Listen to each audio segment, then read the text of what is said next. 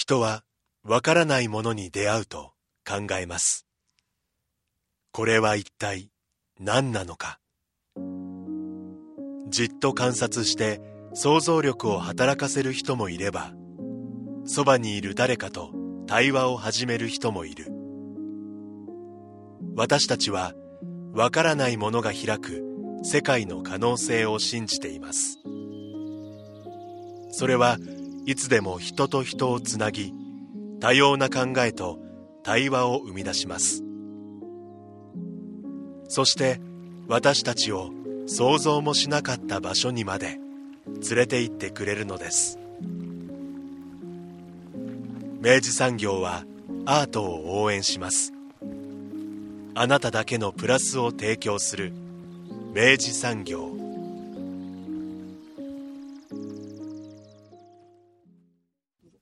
明治産業プレゼンツアワーカルチャーアワービュー今週は映像作家の石原海さんをお迎えして映画重力の光祈りの記録編を特集します。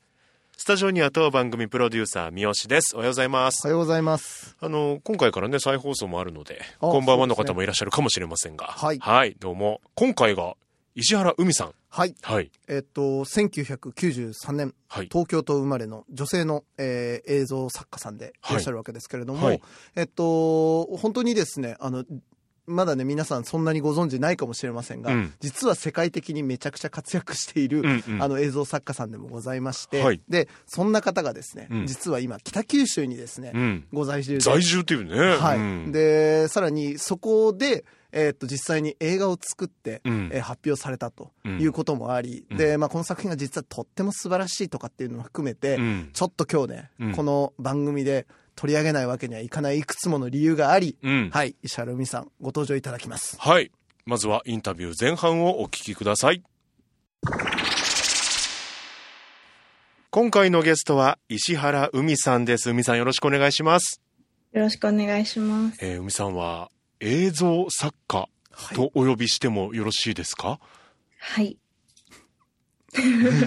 です。まあアーティストでいらっしゃるわけですけど、はい。あのまあ後ほど詳しく伺っていくことになるんですが、はい。あのもう三好も私も、はい。えーなんかすごい何かをもらったはい。そんな感覚になったはい作品が、はい。えーこの度、うん。えー皆さんのお力も借りたいなっていう、うん。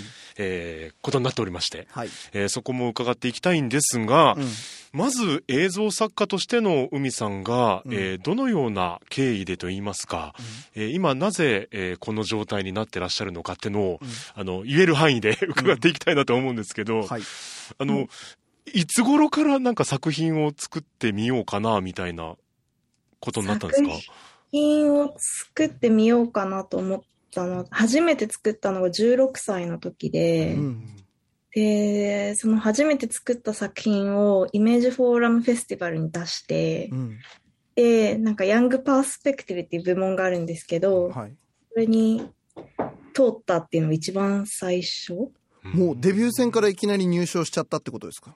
そうです。ヤングパースペクティブの部門だけど、うん。そうです。それが一番最初の時で、なんで結構実は映像作って長いっちゃ長いというか、ううん。うん。1993年の東京都生まれで。うん。うん。はい。なんですよね。へえいきなりじゃあその世に自分が作ったものが、うん。えー行き渡るようになって、ままあ、そこからやっぱり世界もちょっと変わってきますよねすぐ。なんか変わると思ってたんですよ。はあ。うんあの、どっかで上映したりとか、うん。作品を作ったら自分の人生がめっちゃ変わると思ってたけど、うん。あの、何も変わんないってことが分かりました。ほう。あの、やっぱり子供の頃とかって自分が作品作ったら、うん。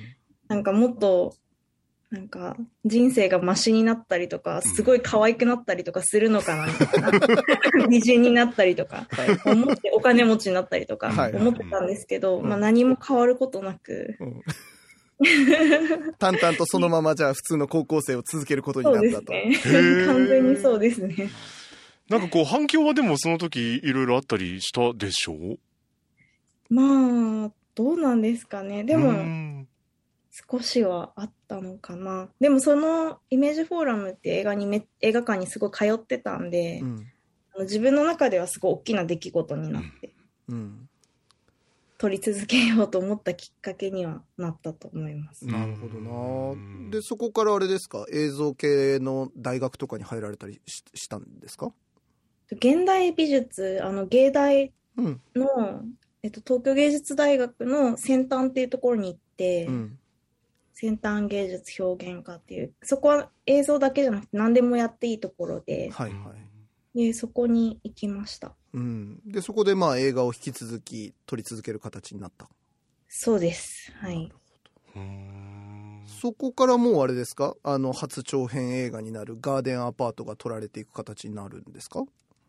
そう、そうですね。なんか大学2年間休学してて働いたりしてたんですけど、うんうん。その休学中に撮りました、映画は。えー、なるほど。で、これがガーデンアパートって作品撮って、いきなりこれは劇場公開まで行ったんですかね？そうなんですよね。なかなかすごいキャリアじゃないですか本当ですよ。なんか、そうなんです。本当撮ったのがめちゃめちゃ昔で、うん撮ってから2年後、1年後に編集が終わって、なんかずっと撮った後に本当にこれでいいのかなみたいな気持ちになっちゃって、はいはい。眠らせてたんですけど、うん。でもやっぱり映画ってすごいいろんな人が関わってるし、うん。この映画を通して本当になんか人生かけて頑張ってくれた出演者の人とうんかはい。いるし、うん。なんとか形にしたいなと思って、うんで、まあ終わらせて、うんもし多分私が出演して私がなんか全てのスタッフやってとかだったら多うん分永遠に、あうんの、できてなかったと思うんですけど、はいはいはい。ネガティブすぎて。でも、そのみんなのおかげというか、本当みんなの存在があったからうん作って、うん。で、作ったからにはなんか、まあ、ロッテルダムに出したいっていう気持ちがあって、うん。で、応募して、うん。で、入選して、うんなるほど。で、劇場公開が決まったって感じです。なるほど、なるほど。ロッテルダムで、だからガーデンアパートがまず、そのはかかった形になるんですね。そうですね。その後劇場公開が決まって、うんうっん。て形です。なるほど。これリスナーさんにご説明すると、ロッテルダム国際映画祭っていうのうんは割と結構ですね、その要は実験的な映画うんとかも、えっと、上映していく、うんあの、オランダの映画祭で、うんうん僕も大好きな映画、うんめちゃくちゃセンスがいいんだ。うんもう大好きな映画祭なんですけど、そちらでね、あの、ロッテルダム選考されたと。へえなんかすごいもうトントン拍子なイメージなんですけどうん。どうですかね。なんか、まあ、幸運、めっちゃ運強くて、うんうんうん。運がすごいあって、あの、競馬が大好きなんですけど、はいあの、当たるんですよ。で、めっちゃ運がいいんで、はいはい。なんか、まあ、運の強さとしか、運の強さとすごい周りに恵まれたって感じですか。なるほどな。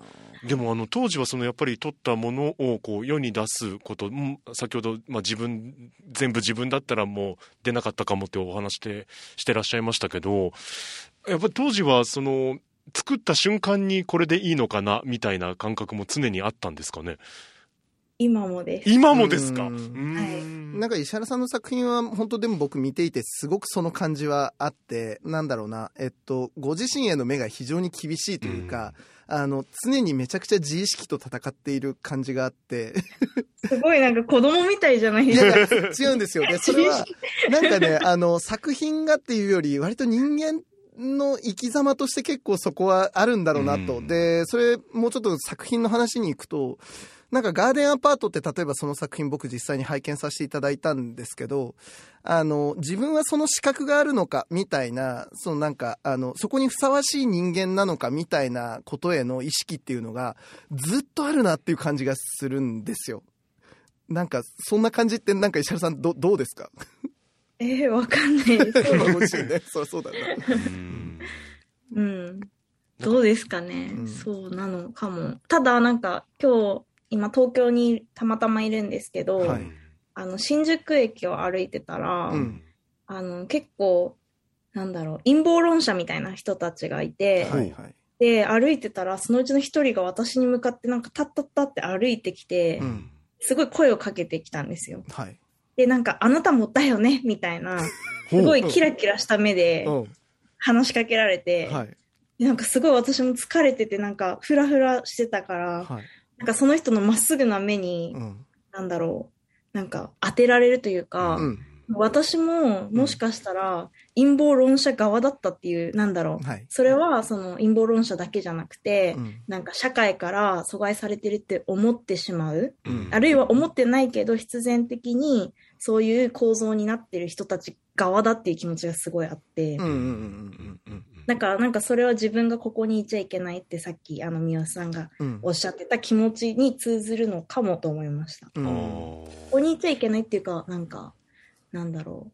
ここにいて大丈夫なのかなみたいな気持ち。うんうんうんうんうんおーそれってあの居心地の悪さではないですよね、あ、居心地の悪さとも言える。うんとも言える。うん、ん。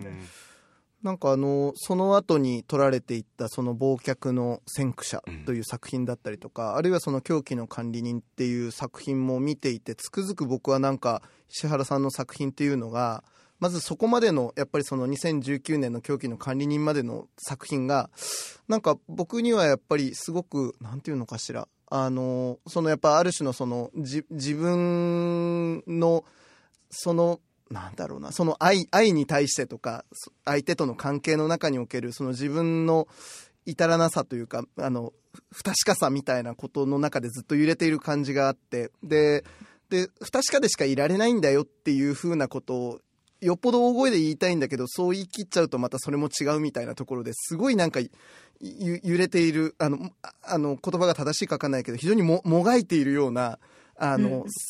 作家であり、まあ、そこに非常に切実さがあってあの石原さんらしいなっていう感じが個人的にまず受けたっていうのは印象としてありますね。うん。はい。でなんかもっと言えば実はその後のこの後の話につながっていくその重力と光っていうあの作品にもつながっていくんですけどそういうなんかそのともすれば社会の中でそのいなんか惨めな人って言われちゃうような人とかみすぼらしいとか、なんか無様な人って言われちゃいそうな人たちをでも一方でそのそこまでの作品の中でも実はずっとなんだろうなそのままでいていいよってずっと言い続けてるような作品でもあると思ったんです。うん。で、それをなんかいろんな設定を借りて一生懸命言うんだけど一方でそれを自発的に非常になんか戒めてもいるようななんか作品の中ですごい複雑な感情を行ったり来たりしていてうんもう切実ってもうなんかもう抱きしめたくなるような作品だなと思ったっていうのがちょっと僕のまずうんうんそのまそこまでの感想です。はい。いや、本当なんか、そういう要素があるなと思うんで、なんかちゃんと見てくれてるんだなと思って、恥ずかしいような、嬉しいような。うん。うん、で今海さんは実はうん北九州市にうん家借りてるんですよね、家を借りてます。家は北九州市にしかないです。うーん。はい。でなんかこれは結構ねそのうん要は、あのなんですか？そのロッテルダムでね、うん。映画も上映されて、うん。劇場公開も自分の作品もされて、うん、でまあ僕らからするとそれはさぞかし東京なんかで活躍なんでしょうな。とかねもしかして海外に拠点を置いてみたいな。そうそうそう、んんん。思うわけじゃないですか。で実際あれですよね。えっと海さんはあのロロンドンでしたっけ？に一時期行ってもいらっしゃったんですよねそうです。2年半ロンドンにいました。うんうんでそこからまあどういうわけか今北九州にいるわけですけどその経緯っていうのはどういうものだったんですか、ロンドンにいて、で、まあコロナ禍になって、はい。で、一時帰国しようと思ったんですけど、うん。こう、まあ、日本に帰ってきて、まあ、まだそのコロナももっとひどかった時だったから、うん。帰ってきたけど、まあなんか、あの、ロンドンに家があったんで、住む場所がないなと思った時に、うん。まあ、せっかくだから北九州に行こうかなと思って、うん。で、まあ理由は、うん。ロンドンに行く直前に北九州の奥田智さんの教会はい。の上に泊まらせてもらってたことがあって、ううん。んでそれは友達のあきくんに連れられてなんですけど、うん。あの、友氏の息子うん。に連れられて行ったのがきっかけで、で、なんかその教会での生活がずっとイギリスにいた時も頭の中にあって、うん。で、コロナになって戻ってきて、で、最初1ヶ月だけ北九州にうん。いたんですけど、うん。あまりにも好きになって、そのまま家を借りたって感じです。あの小倉の夏競馬かって言われたらどうしようかと思ってたんですけど いや、コロナでやってなかったんで、あそっかそっかまだ、そう、小倉競馬場行ったことなくて、でも競馬ももちろん、あの、気になります。モチベーションの一つでは、実は。モチベーションの一つでは。なるほどな。いや、はい。あの、お名前出たまさしく奥田智さんっていうのは、はいはい。あの、北九州を拠点にね、あの、困窮者支援の団体をやってらっしゃる NPO 法人の、えっと、放牧ですね、の代表でいらっしゃって、もうあの、その分野ではね、うん。本当にもうその全国的に、あの、非常に注目されている、あの、方でもいらっしゃるわけですけど、うんうんうん。あの、まさかそことね、僕はあの、その石原さんがうん。重なるなんてのは全然思ってなかったので、あの、すごいびっくりしたんですよね。うんうんうん。いや、私もその友達のあきくん、あきくんと東京で会ったんですけど、はい。あきくんに連れて行かれるまで正直全然知らなくて、はい。あの、放牧のことも、ん教会のことも。はい。で、連れて行かれて初めてその場に行って、すごい衝撃を受けたっていうか、うん。なんか、本当になんか、この教会とか、北九州だったら、こう、自分のまんま生きていける。その、それこそさっき言った、うん。その、なんだろう、社会から阻害されるとか、居心地が悪い気持ちで、でうんもそのまんまでいいよって言って欲しかったんだけど、うん言ってくれないから私が作品で、うん。社会は言ってくれないから作品で作ってたうん。のが、なんか教会行ったら、本当に、あなんかこのまんまでいいんだみたいな気持ちになって、うん。もちろんなんか 直さなきゃいけない、自分の直さなきゃいけないところいっぱいあるんですけど、はいお酒飲みすぎたりとか、なんかお金使いすぎたりとか、いけないところいっぱいあるんだけど、それでもまあ関係なくはないけど、そのまんまの自分で存在がうん。なんか許されてるみたいな気持ちになって、うん。で、っていう記憶を頼りにイギリスから帰ってきて、うん。北九州行ってうん住み始めて、今も住んでるって感じです。なるほどな。なんかその海さんをそこまでその要は自らが許されても良いのであるって感じさせたその放牧でのなんか場面とかエピソードとかってなんか例えばあったりします？どどんな時にそれを感じられたのかっていうことなんですけど。一番記憶に残ってるのは、うんその4年前初めて行った時に、うんなんかお花見大会みたいなのがあって、うんで、そのお花見大会で大声選手権っていうのがあったんですよ。はいで、それはその放牧にあの関係してる人たちが何人ぐらいだろう ?30 人、3、40人ぐらいかな集まって、で、勝ったらなんか景品がもらえるみたいなうん。やつで、うん。で、じゃあ何を叫ぶかって言ったらみんなが大声でやっぱ愛だよねって叫ぶっていう、うんあの、大声大会があるんですね。はい。あったの。で、なんかその、やっぱ愛だよねって叫ぶんだけど、うん。あの歯がなかったりとか、なんかうまく言えなかったりとかして、で、みんな一人一人なりの、やっぱ愛だよねっていう言い方がある。うん。うん。で、なんかすごい、なんだろう、楽しい人は超大声で叫んだりとか、うん。なんか内気な人はすごい手とかが震えながらう、ん。すごい小声で振りしび振り絞るように、うん。やっぱ愛だよねって言ってて、うん。なんかこれ、その状態というか、その状況うん。に出会った時に、うん。なんか私もやっぱ愛だよねって思ってるし、けど私なりのやっぱ愛だよねがある。はいはいはい。それはなんか、まあ、ある種歪んでたりとかうん、手が震えてたりとか、言えなくてもいいみたいな。うんうんで、そこにいて、私はやっぱ愛だよねって叫ぶことはなかったんですけど、うん。でも、その時にまたここに戻ってきたいなって思ったっていうのが、まあ、具体的な、これ初めて言うんですけど、うん。具体的なうん。出来事かな。なるほど、い。やでもやっぱ愛だよねは本当に強いフレーズだな。うん、うん。そのおっしゃる通りこう人によってねうん。すごいなんかさまざまな感情がこもるだろうし。ですよ。うん。なんかやっぱそこにいらっしゃる方たちっていうのはあの一方ならぬやっぱりその背景をお持ちでしょうし、うん。あのその人たちが改めてそのフレーズを言うっていうことの意味のやっぱそのある種の飛距離というか あの重さみたいなものは想像をねはるかに超えるものがあるでしょうし、まあ、その場に居合わせたっていうことでなんか自らのあの海さんなりに生きてきたやっぱりその二十何年間の自らの背景にもまた目を向けながらやっぱ自分自身を肯定する力になってったっていうようなことなんでしょうねきっとね。はい。うんすごいななんか。ね。うん。いやなんか僕らは今だから福岡のうん。福岡市の天神から今これ収録してるわけですけど、よもやなんかそんな、ある種その同じ県内のうん、そんな近くで、そんな、そんなドラマがね、うん。あっていたなんてってのいや正直あの放牧の皆さんの活動は、あのなんとなくこうもちろん知ってはいる、ね。いたんですけど、うん。なんか改めて伺うともうやっぱりなんだろうなそのそれこそ活動でくくっちゃいけないうん。さまざまな一人一人に対してのこう接し方というか、うんうんうん。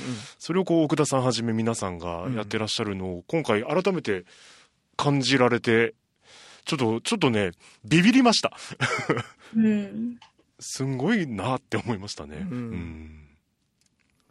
でその石原さんがまあその北九州で、あの改めてそれはあのロンドンから帰られてですね、うんうん。であの滞在する中で、まあ、今回のまあ実は今日の収録のですね、うメインとテテーマになっていくわけですけど、作品を撮られたと、はい。はい、でこれはどういう作品なのかっていうのをちょっとじゃあ石原さんお聞きしてもよろしいですか？重力の光っていうタイトルのえっと作品で、うん。なんかそれはその放牧のみんながもともとホームレスだった人とか、うん。あの困窮者の方たちの中で教会に通い始める人たちがいて、うん。で全員ではないんですけどもちろん。で私が北九州に行ってほとんど友達もいない状態というかそのあきくんの親以外誰も知らない状態でいきなり 北九州に住み始めてうん。で教会に通うようになったんですね。全然クリスチャンとかうん。じゃなかったんですけどうん。通うようになってでそこでまあいろんな背景の人たちと会ってうん。で会う中でなんか私もキリスト教に触れていくという触れていくっていうかイエス・キリストと出会うみたいな体験をして、うん。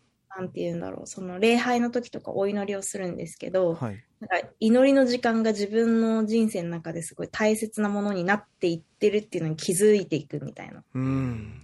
感じで、それで、まあそういう日々を過ごす中で、教会に来てる人たちと一緒に、あの、聖書の演劇をするっていう映画を作ろうと思って、ドキュメンタリー映画を撮ろうと思ってう、ん。できた作品が重力の光っていううん。ものになったって感じです。なるほど、うん。その別にあの放牧の活動としてもともとこういうその声劇をやるみたいなことをレギュラーでやってるわけではなかったわけですか、一切なくて、うん。なるほど。もうじゃ私が、あ、そう、なんか勝手に声をかけてうん、教会の中で、この人、この人みたいな感じで、うん、お願いして、私が自主企画みたいな感じで。そういうことだったんですね。そうなんです。うん、いやだからもう本当にその要はそのあの放牧に関わってらっしゃる、あのそのまさしくその当事者の方たちと,、うんうんともに、まあ、そのキリストの最後をあの最後と復活ですね、うんをあの実演すうんるその声劇を撮っていくと。でまあその撮られていく様子を、えっと、そのドキュメンタリー的にあのうん抑えてもいくっていうような、まあ、そういう映画になってるわけですよね今回のやつはね。はい。うん。あと、その、出演された方々のインタビューはい。を交えた、その人生の、彼らの実際の人生と、うん。を交えたうん。作品になってます。うん。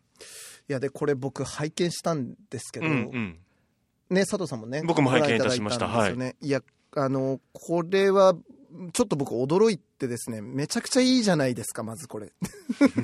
ありがとうございます。あの、出てる人たちが最高なんで。うん。すごいですよね、なんかもうあの本当にちょっと圧倒されてですね。で僕実はちょっとこの作品をですねあのどうすごいのかっていうことを話すときに、うん。ちょっとあの回避できないなっていうちょっと一つのトピックがあってあの石原さんこれタイトルがその重力の光っていう映画なわけですけどこれタイトルの元になったのがこれ重力と音調というこれシモーヌ・ヴェイユのえっとこれ哲学書というか人文書というかあの、はい。この本がまあ非常にこうちょっとキーになってるっていうことをお聞きしたんですけどこれとの関係もちょっとだけまずお聞きしてもいいですか、はい。もともと、あの、シモヌ・ベイユっていうフランスの女性の哲学者がうん。好きで、で、うん。高校生とかの時から、まあ、いろいろ読んできて、で、まあ、自分の人生とベイユの人生を重ねるって言ったら大げさなんですけど、すごいなんか重ねてしまうところがあって、うん。で、ベイユは、あの、キリスト教ともともとはクリスチャンでもないし、キリスト教家系でもないんですけど、うん。米友がイエス・キリストとの出会いがあって、うん。で、重力と音調もすごいキリスト色が強い本であって、うん。てか、米友の哲学そのものがすごい、まあ、キリスト色が強くて、結局洗礼は受けなくて、米友は、あの、クリスチャンには死ぬまでならなかったんですけど、うん。で、その米友のイエス・キリストとの出会いっていうのがうん。すごくて、うん。ちょっとここで1分ぐらいでまとめるとい、やぜひいや聞かなんかある日、あの、もともと大学の教授とかをやってて、すごいいい職といい給料をもらって生きてたんだけど、うん。自分がその労働者たちの気持ちがわからないって言って、工場でうん。働き出すんですね。で、体が弱くて、すごい身も心もボロボロになってひどい扱いを受けて、うん。で、疲れ果てて仕事も辞めて、で、ポルトガルの、あの、海辺、うん。漁村みたいなところ歩いてたら、うん。すごいボロボロになって疲れ果てて歩いてたら、うん。なんか満月の夜に、その漁師の女たちが、こうすごい悲しそうな、うん。もうはちきれんばかりの痛みみたいな感じで賛美歌を歌ってたみたいな、はい。海辺で。うん。で、その時にキリスト教は奴隷のための宗教で、私もその一人であるって思った。で、その時から、すごいキリスト教に惹かれるようになったっていう、まあ、まあ、米友の有名なイエスとの、イエス・キリストとの出会いっていうのがあって、うん。っていうのは読んでたんで、すごいなんか、私も全然キリスト教とか関係ない生活とか関係ない人生を歩んできたけど、うん。米友の本を通して、うん。あの、キリスト教的な思想は多う分、めちゃめちゃ10代の頃から実はあったんだなっていうのをなるほど思ってうん、で、今回作品を作るにあたって、やっぱりそのベイユの存在が私の中で大きくて、うんで、重力の光っていうタイトルの元になった重力、えっと、重力と音調はいは、なんか、その人間は重力、重力っていうか、その世界は重、世界に重力があるじゃないですか。物を落としたら下に落ちてく。はいで、下に落ちるって、あの、気持ちがどんどん下に下に引っ張られるってことうん。だから、なんか気を抜くとすごい、うん。なんだろう、ネガティブになっちゃうというか、気分が落ちる。はい。で、その時に、その重力、下に引っ張られそうな重力から解放されるっていうのが、その祈りの中のうん。音調って言ったら分かりにくいけど、うん。その神からの、うん。なんて言えばいいんですかね。なんかパッて重力から解放される瞬間って私はすごい噛み砕いて言っちゃうんだけど、そのパッて重力から解放される瞬間のことを、まあ私は光って呼ぶことにしたんですうんね。はいはいはい。うん。で、それが重力の光っていうタイトルになったんだけど、うん。そのなんで光って呼ぶことにしたかっていうと、その礼拝の中でうん。目をつぶって、で、こう目つぶったら暗くなるじゃないですか。はいで、その暗闇の中で、こう、なんとか光を探そうとする。うんで、それがまあ礼拝のたんびに私がいつもやってることで、で、なんかそれって映画だなと思ったんですよ。映画も暗闇の中で光を見つめる。うんだから、重力の光っていうタイトルにしようと思って。うんうんはい。いや、もう、ちょっとね、もうどこから行こうかなっていうぐらい素晴らしいんですけど、あの、まずやっぱその、ベイユっていう人と石原海っていう人が、僕の中でもちょっとびっくりするぐらい重なってですね、あの、ベイユっていうのはもともとすごい頭の賢い子なんですよ。で、子供の頃賢くって。うん。なんだけど、お兄ちゃんがめちゃくちゃ優秀な数学者にうん後になる、あの、天才児で、うん。で、そのもとで、ある種のその自己肯定感をずっと持てずに、うん。やっぱり自分はずっとふさわしくないのであるみたいな、うんあの、ある種のこう、なんか生きづらさみたいなのを引き受けながら、うん。まあ、とにかく奮起しながらやってきた人なんですよ。うん。で、とはいえずっと頭痛持ちでもあって、うん。で死ぬほど大変な人生だったんですけど、うん。その中でとにかく要はそのひ人と共になんなんとかこう要は生き延びていきながらうん。若くして亡くなられるわけですけど、うん。でそこでまあそのやっぱ今あの海さんがおっしゃっていただいたようなその神との出会いイエスとの出会いとかっていうのもあって、うん。まあ、その重力と音調っていうのができるわけですね。で、僕なんかこのあり方とやっぱね石原さんがこの2019年までに発表してきてきた作品とですね、今回のその重力の光のですね、なんかこの飛躍ぶりはですね、いや、本当にまさしくその、ベイユがキリスト教と出会ったのと同じぐらい、海さんは放牧と出会ってしまったんだなっていう感じがなんか個人的にしたんです。いや、ほんとそうなんですよ。うんなんか、ベイユみたいな感じですごいかっこいいイエス・キリストの出会いみたいなのは正直ないんですけど、私は。けどまあ、すごい、うんその、それぐらい衝撃的な感じで放牧と出会ったっていうのはあります。うんで多分そこにもっとあるのはなんかでもそこもやっぱベイユイズムとある種つながるなと思うのがもう人間はもうそそのままで実はもう十分美しくもうある種のその天使性すら帯帯びているのであるっていうあのことをですねなんか翻って石原さんのやっぱ作品が見事にそれを照らし出した感じがあるんですよね今回の重力の光で。うん。でしかもそのアナロジーとしてその暗闇と光っていうそのキリスト教の中で実際にあの使われる言葉をまさしくその映画と重ねてあの光こそがまあその救いになるとでしかもそれは映画であるっていうことを決然となんかでこう示しきったっていう意味でもいやもう5億点ですよこれはもう本当にお見事でした。いや、本当そうですね。なんか、人間はそのまんま、なんだろう、その天使性っておっしゃられてましたけど、うんみんなが天使に見えてきたんですね。はいその重力の光に出てきてるみんなが。うんそれはなんか、自分自身であるとか、そのまんまであるって、天使って裸じゃないですか。はいだから、みんなも本当むき出しで生きてるうん、から、天使だなと思いながら撮影してました。いや本当そうなんですよね、あの作品の中で あの割とあの思わずちょっと笑い笑みも出てしまうんですけどあの天使がねあの天使の格好してタバコ吸ってんすよね、あ、そうそうそう。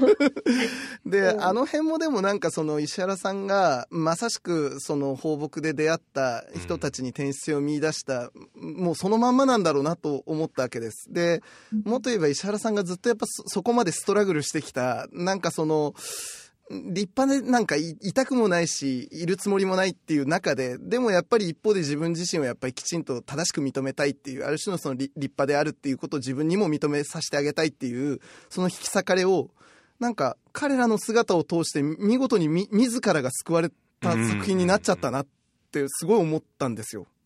うん。いや、なんか本当今まではうん、それこそ放牧、放牧っていうか、まあ北九州に引っ越してくるまで、うん。放牧との出会いはまあ4年前なんで、その間イギリス挟んでるんですけど、うん。あれ3年前か。うん。でも、その、北九州に引っ越してくるまで結構自分のことで精一杯っていうか、いっぱいいっぱいだったんだけど、うん。その北九州に引っ越してきて、教会行くようになって、こう周りに初めてうん。目を向けられるようになった。でもそれは本当、あの、教会のみんなのおかげというか、うん初めて、こう、自分以外の人の人生がどうやったら良くなるかなって、本当に心の底から考えることができるようになったうんから、なんか、こういう作品が作れるようになったのかなと思います。うんなんかでもその思考はどこまでいっても石原さんの手元に映画っていうある種のその手段がなかったら多分そのようにたどり着けてなかったんだろうなとも思うのですようんだからやっぱなんかあの僕はもうなんか石原さん自身がなんかその映画ができることが何なのかっていうことをなんかすっきりと体現してくれたなっていうような感じもしていていやもう割と本当僕この重力の光に関してはもう言う言うことなしというかもうあのもうあとはもう皆さん見見なさいよと思ってるっていうぐらいのもう本当素晴らしい作品でした。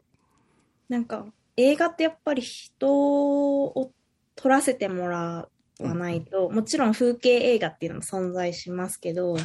でも、その、基本的には人を撮らせてもらって成り立つものじゃないですか。はい。で、やっぱそれってむき出しの状態とか、うん。こういつもとは違う状態演じてもらうとか、うん。その中にやっぱり人を傷つける可能性ってめちゃめちゃあると思って、はい。普通に生きてても人を傷つける時があるのに、やっぱ映画っていうちょっと特殊な非日常の中のむき出しの状態を撮るってやっぱすごい暴力的っちゃ暴力的。うん。だけど、やっぱりなんかその暴力性を受け入れた上でなるべく暴力的にならないように、うん。でもそれを引き受けてでもうん。撮らせてもらいたいっていう人たちを取るっていうのが、やっぱり私はうん。重要だなと思っていて、うん。結局その取らせてもらう相手の人生とか、相手のことをまあ愛してるはい。から、うん。なんか、取るし、そうのんさっき自分だけだったら作品が完成しなかったみたいな感じで、うん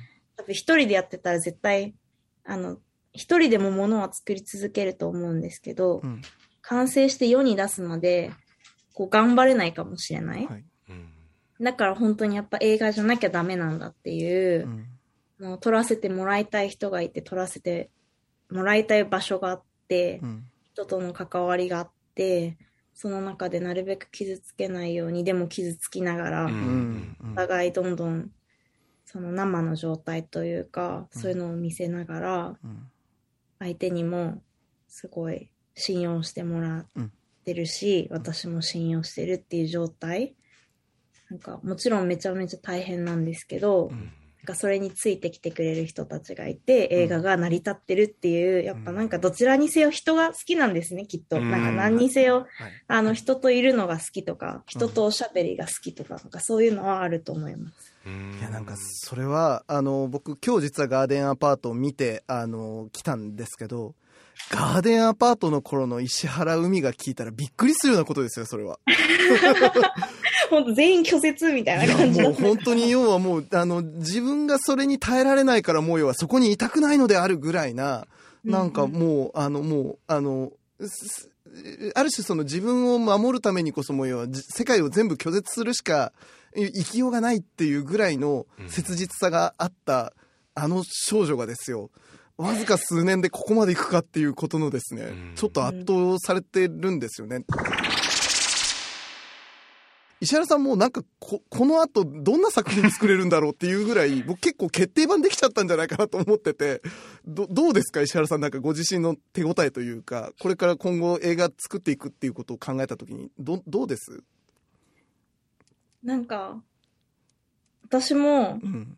その作品作るたんびにこれでいいのかなとか大丈夫なのかなって毎回思ってて自分で自分の作品をうん。いいなってなかなか思えないんですけどう、ん重力の光はすごいいいなって思ってて私は。うん。自分で。うん。初めて思ってて。すごい、うん。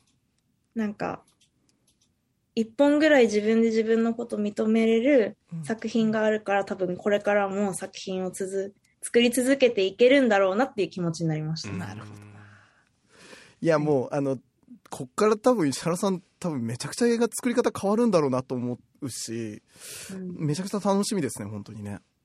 はい。えー、ちょっといろんな人に見てほしいんですけど。はい。ということです、はい。でこの番組ね実はですね今回あのあのこうやってお話をお聞きしたのが、はい実はねこの今、えっと、重力の光が、えっと、作品に、まあ、関わるいろんな費用とかも、えっとうんかかってきた中で、えっと、そしてまたこれをですね今後その上映活動をしていく資金としてあの今クラウドファンディングをあのなさられているのですよね。はい。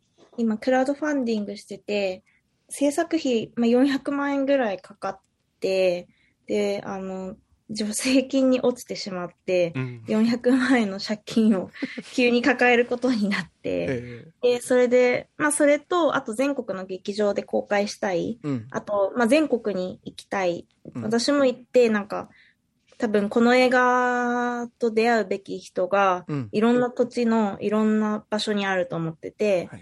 で、行っていろんな人と話したいっていう気持ちもあって、で、劇場公開と、うん。あの、制作費のうんためにクラウドファンディングをやってます。はい、でこれ今ですね、はい。えっと、モーションギャラリーってあのそのクラウドファンディングのサイトで、えっと、やってるわけですけどもうインターネットでね石原海クラウドファンディングって調べたらですね、えー一番上に出てきますのであのこれあの本当にまあ今までねあのうん。熱弁したのは本当にあの一切僕嘘ないです。で本気でマジでこの作品は見られるべき作品だし、うん。割と結構本当にここ数あのね今後数十年耐久性のある作品だと本当に思ってる。うんうんうん。でななぜならめちゃくちゃ普遍的なことをやってるからであのそういう意味でもこの作品をねあのクラウドファンディングで応援したんだぞっていうことはねうんあのあなたたちをですね音調の中にですねうん取り込むあの重力を上に引っ張っていくね、うんうんあの営みにきっとなるはずですから、うんうんこれはねもうね死の語の言わずにねすぐね もうファンディングしなさいよと、私はもうこの番組を通じて言いたい。はい、言います。お願いします。はい。聞いてる人全員お願いします。いや、本当そうなんだよな。いや、でも本当に僕これお世辞じゃなく、本当にこれね、あのね、後で自慢できると思いますよ。うんこの作品俺、あの、ファンディングしたんだよね、とか言って。あの、うんなんなら、これなんかクレジットとかエンドクレジットとかになんか名前とか入っちゃったりするんですか？入ります。入りますよ。ねもうこれ自慢できますから。はい。あのき期、限とかあるんですか？これがね、なんとね、うんはい。えっと、これ放送日4月3日なんですけど、はい4月7日までなんですよ、これおー。待ったなし。またもう聞き終わった今、今すぐだ。今すもうぐだ。聞きながら、聞きながらね、もうね、お石原海クラウドファンディングって調べるだけでね、あとはもうね、支援するっていう金額をね、うんあの入れても入れるだけですから、うん簡単。簡単今すぐやるべきですね。はい。ということでね、はいリスナーさんへの呼びかけも含めて、あの、でも本当にこの作品は、あの、素晴らしい作品です。で、あれですよね、4月には、えっと、北九州で実際に上映もスタートするわけですよね。はい。えっ、と、北九州の小倉昭和館っていう、また、いい箱じゃないですか。そうなんですよ。めちゃめちゃ嬉しいです。うん。そう、昭和館で2回だけなんですけど、上映があって、うん4月の16と、うんあと4月の24、どっちも日曜日で、うんで、教会のさっき、あの、何度も話が上がった奥田智史牧師はい。と、あと、あの、ブルーミーデイズっていう小倉で古着屋さんやってるかなたくんっていう、うん。あの、こう、この子はなんでこの子になったかっていうと、まあ、この子もすごい反戦とか、うん。小倉の駅前でこの間デモやったりとかしてて、うん。割とこう、社会の、あの、阻害された人のために戦おうってしてる。うん。で、まあ、この子と対談があります。なるほど。で、えっと、小倉のギャラリーソープっていう私が普段いつもそこで死ぬほどお酒を飲みまくっている、はい。いい展示をいっぱいしてる大好きな場所があって、えで、ギャラリーソープでも4月の16から5月の15まで、えっと、個展をやります。で、うんこの個展は、あの、東京では資生堂ギャラリーと、あ、資生堂ギャラリーでやったんですけど、ギャラリーソープの展覧会では、その未発表の撮影する中で実際に映画の長編映画の中では使わなかった映像をギャラリーソープ版に再編集した重力の光を展示します。おおはい。楽しみだ。うんはいい。や、このあの作品あとね、あの、映画好きの人には言っときますけど、撮影めちゃくちゃいいですよね、これね。ん？撮影が良かったです。あ、撮影めちゃめちゃいいです。ねえ。ねあの、八木咲さんっていう人が撮影してくれて、え。ええ。あの、写真家、普段は写真家なんですけど、ほぼ初めて映像をやってくれてそうなんですか。めちゃめちゃかっこいいです。いや、本当に、うんあの、うあの、し、めちゃくちゃ撮影いいなと思って見てました。うんうんうん。いや、ほんと八木さん天才なんで、写真もすごくて。ああ。その辺もじゃあ、あの、ソープの展示でも見れるぞということで。はい。で、大体、大体は言い過ぎですね。うん。あの、一週間に一回ぐらいは私もいるんで、二回ぐらいは、三回ぐらいはわかんないですけど、はいあの、大体いそう大体そう。そう、大体そこら辺に多分いると思うんで。それ見かけたらじゃああれですよね。あの、海さんにちょっとビビールの一杯ぐらいおごるのが筋ですね。いや、もう私がおごりたいぐらいです。そしたらいっぱい人来ちゃうから、全員におごることになっちゃうから、あの、そこは、あの、おごらなくて大丈夫なので、ぜひぜひ来てほしいです。いや、もう期間中僕も必ず見に行きたいと思ってますので、はい。はい応援しております。うんはい。はいあの、その辺のね、えっと、上映にまつわる、あの、情報は、あの、SNS でね、あの、ツイッターで、あの、重力の光調べていただいたら、今、アカウントもできていて、うんあの、そちらで、あの、情報も発信されているのを確認しておりますので、うんあの、そちらでぜひチェックいただきたいと思います。うんはい。ということで、あの、ちょっとね、ドドドドっとお話ししてまいりましたが、いや、もう何よりね、僕個人的にやっぱね、こういう本当にね、いい作品作った人にね、直接やっぱ話が聞けるってのはね、うんうんこれほど嬉しいことはござんせん。ございませんなねうんうんいや、もう引き続き、頑張ってください。はい。ありがとうございます。声をかけていただいて、すごい嬉しいです。明治産業は銃を通じてあなただけのプラスを提供しますまあ、仕事を楽にするためのテクノロジーではなくてですね、まあ、これまでにできなかったことをテクノロジーを使うことでできるようにするとそんなチャレンジ精神でですね世の中を動かしたいというふうに日々思って仕事をしているので、まあ、どんどん新しい仕組みを考え出して社会に少しでもいいから爪痕を残したいなと思っています。求むプラスの価値を提供できる人。明治産業の新卒採用。詳しくはホームページから。